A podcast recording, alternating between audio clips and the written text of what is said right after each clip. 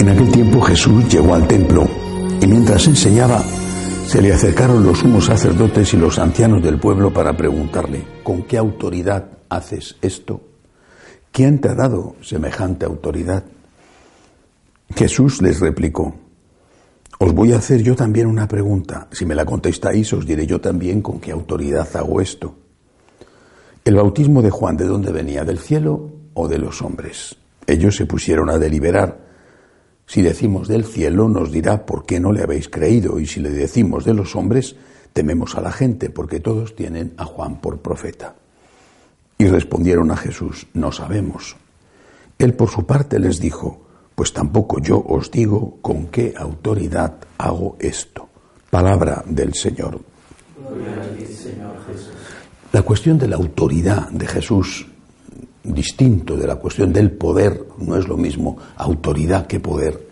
La autoridad hace referencia a la capacidad moral que tiene la persona, mientras que el poder hace referencia a la capacidad de ejercer algún tipo de coacción, por ejemplo, la coacción legal a través de la policía o la coacción violenta, mientras que la autoridad es cuando una persona por sí misma, por la capacidad que tiene de convicción, por su ejemplo, se impone en el sentido positivo, no a la fuerza, se impone a otro, tiene autoridad sobre otro, tiene autoridad moral sobre la otra persona porque esa otra persona se la concede, lo acepta. Es para esa persona un referente. Pero Jesús estaba metiéndose en un lío cada vez más, más, más profundo. Estaba cambiando la ley. Estaba modificando aquello que para los judíos era sacratísimo, las enseñanzas de, sobre todo de Moisés, no a base de contradecir, sino de purificar.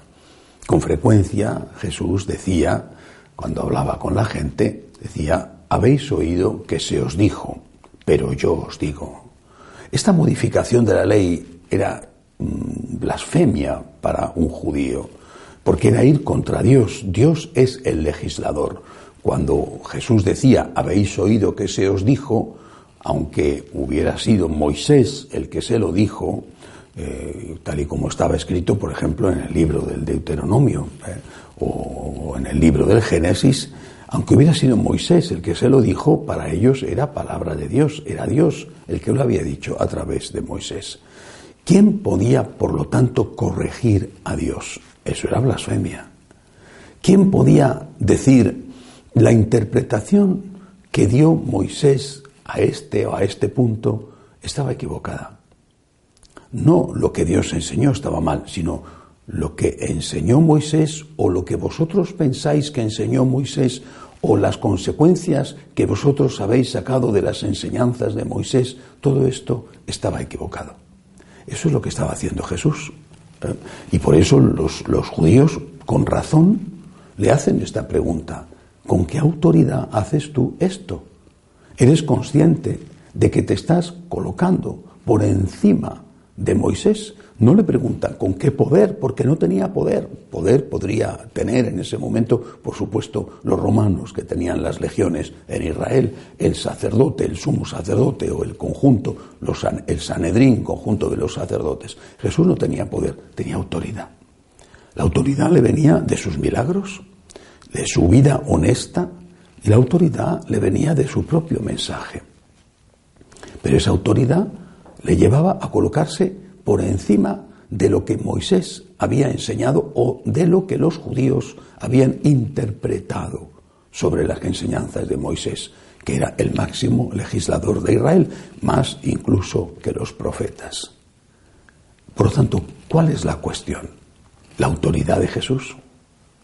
Dicho de otra forma, si Jesús es Dios, tiene derecho a modificar esas enseñanzas de Moisés. No solo porque está por encima de Moisés, sino porque solamente un legislador que tiene legalmente la capacidad de legislar puede modificar la ley que ha dado otro legislador anterior.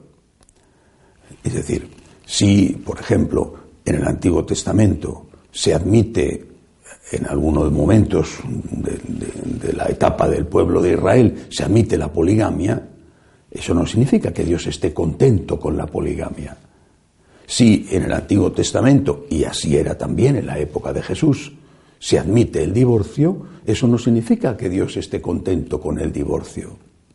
Y si en el Antiguo Testamento, y era así en la época de Jesús, se admite la venganza, ojo por ojo, diente por diente, eso no significa que Dios esté contento con la venganza. Es decir, la interpretación equivocada de las enseñanzas de Dios les había llevado a aceptar, y he puesto estos tres ejemplos, cosas que no eran voluntad de Dios. ¿Quién puede aclarar esto? Solo el propio Dios, solo Dios.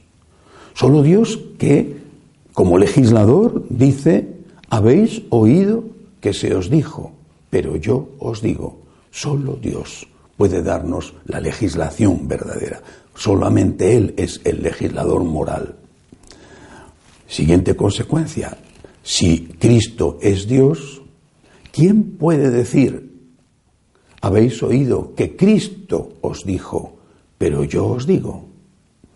Cristo, Dios, podía decir, tenía autoridad para ello y podía decir, habéis oído que Moisés os dijo, pero yo os digo, y eso, esa capacidad de corregir a Moisés era precisamente la prueba de su divinidad. Porque él era Dios y lo sabía, podía hacer esa corrección a Moisés. Y he puesto tres ejemplos y desde luego hay muchísimos más. Y ahora, ¿quién puede decir habéis oído que Cristo os dijo, pero yo os digo. ¿Quién puede decir, habéis oído que Cristo rechazó el divorcio, pero yo digo que el divorcio está bien? ¿Quién puede decir, habéis oído que la gente puede eh, cometer determinados delitos, eh, determinados pecados, eh, pero yo os digo que eso no se puede decir? Es decir, cuando nosotros que estamos yendo en contra de las enseñanzas de Cristo, y Cristo dice, no podemos hacer esto, o por el contrario, debemos hacer esto otro, y algunos dicen, es que eso es impopular, eso no está de acuerdo con las normas eh, del tiempo presente, eso va a suponer que mucha gente se aleje de la iglesia. También mucha gente se alejó de Jesucristo, y sin embargo él no cedió. Y él preguntó, ¿también vosotros queréis marcharos?